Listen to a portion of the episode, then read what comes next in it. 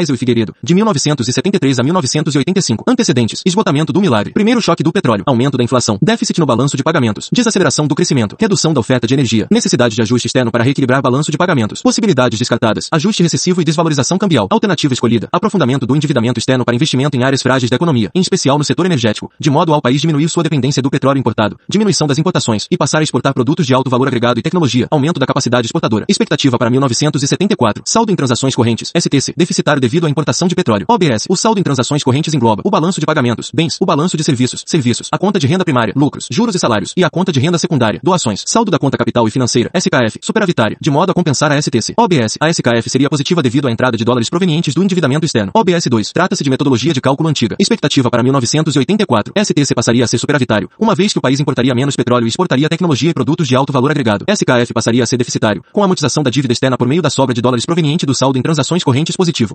Estratégia faz sentido, mas é muitíssimo arriscada. O governo está comprometendo não apenas os seus dólares atuais, mas também os dólares que espera receber no futuro, acreditando que serão suficientes para pagar as dívidas que está contraindo agora. Qualquer pressão adicional de saída de dólares faria com que o país não tivesse capacidade de honrar seus compromissos. Segundo a PND, e PND havia sido um milagre. Objetivos. Ajuste externo. Maior endividamento externo. Estados Unidos continuam com política emissionista nos anos 70, havendo ainda bastante liquidez no sistema financeiro internacional. Manter o crescimento. Completar o parque industrial. Salto industrial qualitativo. 1. Um, energia. Brasil vê necessidade de se tornar menos dependente do petróleo importado. Para tanto, deve mudar sua matriz energética. Energia elétrica, fazendo com que a indústria seja movida por energia elétrica e não mais diesel. Se concretiza na construção de Itaipu, concluída em 1984, maior hidrelétrica do mundo à época e que proveria o Centro-Sul com energia elétrica em abundância. Álcool, fazer com que os automóveis brasileiros sejam movidos a álcool e não mais gasolina. Pro álcool, 1975 no auge do programa. 99% dos automóveis brasileiros são movidos a álcool. Este era produzido a partir da cana brasileira. Petróleo, aumentar a captação de petróleo. Momento em que a Petrobras se capitaliza, se capilariza e começa suas pesquisas e desenvolvimento de tecnologia para prospectar petróleo em águas profundas. Adensamento da cadeia produtiva. Instalação de refinarias em território nacional, agregando valor no segmento do petróleo em território nacional. Petróleo continuaria a ser importado, mas seria refinado no país. OBS professor. As refinarias do segundo PND foram formatadas para refinar petróleo vindo do Oriente Médio, de alta qualidade, leve, com muita gasolina, diesel e pouco piche. O petróleo extraído hoje no país na bacia de Campos é de baixa qualidade, de baixa qualidade, pesado e com muito piche, não adequado para as nossas refinarias atuais. Isso faz com que o Brasil, concomitantemente, exporte e importe grandes quantidades de petróleo. Esse problema deveria ter sido resolvido com as refinarias de Abreu e Lima, Pernambuco, e Comperj, Complexo Petroquímico do Rio de Janeiro. Energia nuclear, usinas nucleares em Angra, e segunda e terceira, entre Rio de Janeiro e SP, em área entre montanhas e mar, de modo a isolá-las em caso de acidente. OBS professor, Brasil tinha intenção de ter bomba nuclear. 2. Tecnologia. Empresas estatais com centros de pesquisa associadas a universidades públicas. OBS. Foi principalmente durante o governo Geisel que o Brasil passou a investir proporcionalmente mais no ensino superior, em especial nas ciências exatas, de modo a formar mais engenheiros e pesquisadores e desenvolver novas tecnologias. Aviões. Fortalecimento da Embraer. Satélites. Usinas nucleares. Carros. Fortalecimento da Gurgel. Participação da Fórmula 1 com escuderia Copersuca Fittipaldi. Informática. Cobra. 3. Bens de capital. Por volta de 1983 4. O Brasil se torna superavitário no segmento de bens de capital. Engenharia militar. Ao fim do segundo PND, o Brasil se torna exportador de armas, foguetes, blindados. OBS. Até hoje, o Brasil é um grande exportador de armas leves. OBS professor. O Brasil chegará ao ponto de enviar armamentos ao Iraque em troca de petróleo. Figueiredo. De 1979 a 1985 crise da dívida externa. Em 1979, o Brasil era o país com a maior dívida externa do mundo. 1979, segundo choque do petróleo. O Brasil ainda não era autossuficiente em petróleo. OBS professor. Até hoje é complicado dizer que o país é autossuficiente em petróleo, tendo em vista que não tem a capacidade para refinar seu próprio petróleo. Grande parte do petróleo brasileiro é exportado aos Estados Unidos para refinamento. 1979, aperto monetário do FED. Política monetária contracionista a partir do aumento expressivo dos juros. Combate à inflação. Os Estados Unidos viviam a maior crise inflacionária de sua história após aproximadamente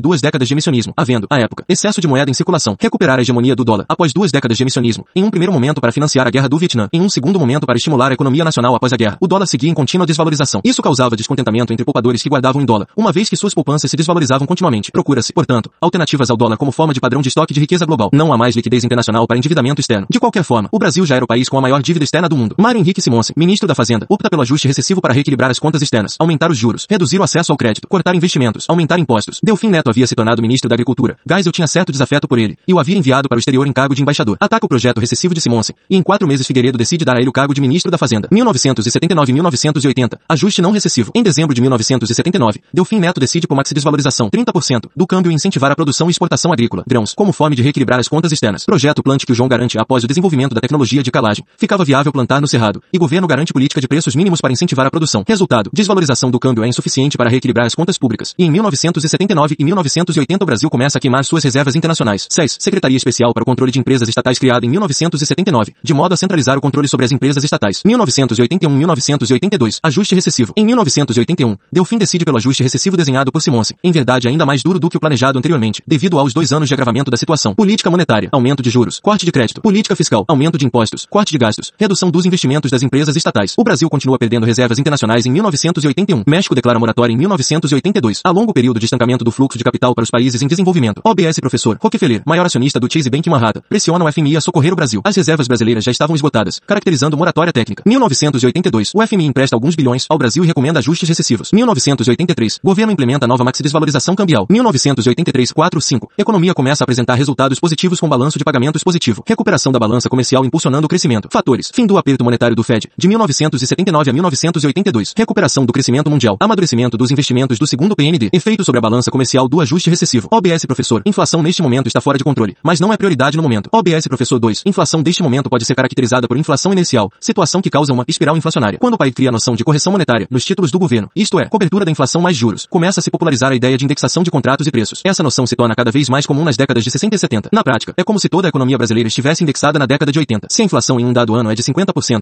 a inflação do ano seguinte já parte deste 50%, uma vez que os preços de bens e serviços estão indexados e serão corrigidos. Agravada por desencontros entre oferta e demanda, crises como as do petróleo e políticas de desvalorização cambial, a inflação atinge patamares cada vez maiores. OBS Professor 3. Quanto maior a inflação, mais os indexadores se faziam necessários para não corroer o poder de compra das pessoas. Durante o auge da hiperinflação, havia correção salarial mensal. Quanto mais os valores eram reajustados de acordo com os indexadores, porém, maior era a inflação, gerando um efeito inflacionário em espiral. A partir de 1984-5, a discussão econômica no Brasil passa de como reequilibrar as contas externas para como resolver a questão inflacionária. Interpretações acerca da inflação no Brasil. Pacto social. Teoria marxista que acredita ser a inflação brasileira fruto da desigualdade distributiva e da luta de classes. Se os trabalhadores lutam e conseguem maiores salários, esse poder de compra será corrompido por um aumento consequente nos preços, de modo a manter a ordem social vigente. A solução seria fazer um pacto social e eventualmente uma revolução para que a classe trabalhadora chegasse ao poder. Visão heterodoxa. Entende que a inflação brasileira é inicial devido à indexação e que deve ser corrigida com o fim da indexação e congelamento temporário de preços. Será a visão escolhida pelo governo Sarney por se tratar de uma solução aparentemente rápida, que não tocaria em questões distributivas, nem seria recessiva. Além disso, o congelamento de preços dá popularidade ao governo pouco antes das eleições de 1986. Visão ortodoxa. Inflação decorria de dois processos de desequilíbrio, um monetário e outro fiscal. O monetário tinha duas causas, o emissionismo como forma de financiar gastos públicos, e bancos públicos que disponibilizam altos montantes de crédito por questões políticas. Ex-Banco do Brasil ligado ao Tesouro pela conta movimento. O problema fiscal se devia a crescentes déficits devido ao Estado gastar mais do que arrecada. Ex-professor, déficits anuais de 8 a 10% do PIB. A solução seria promover reformas monetária e fiscal de modo a acabar com esses problemas. Larida, André Lara Rezende mais Pércio Árida atribuía a inflação brasileira à inércia e também aos desequilíbrios monetário e fiscal. Será a base para o plano real, vê-se, hoje, que era a visão mais acertada. Seria inócuo tentar resolver a inflação inercial a partir do congelamento de preços, como se verá no governo Sarney, e sem resolver os desequilíbrios monetário e fiscal. Também não seria suficiente fazer reformas monetária e fiscal sem lidar com a indexação e a inflação inicial.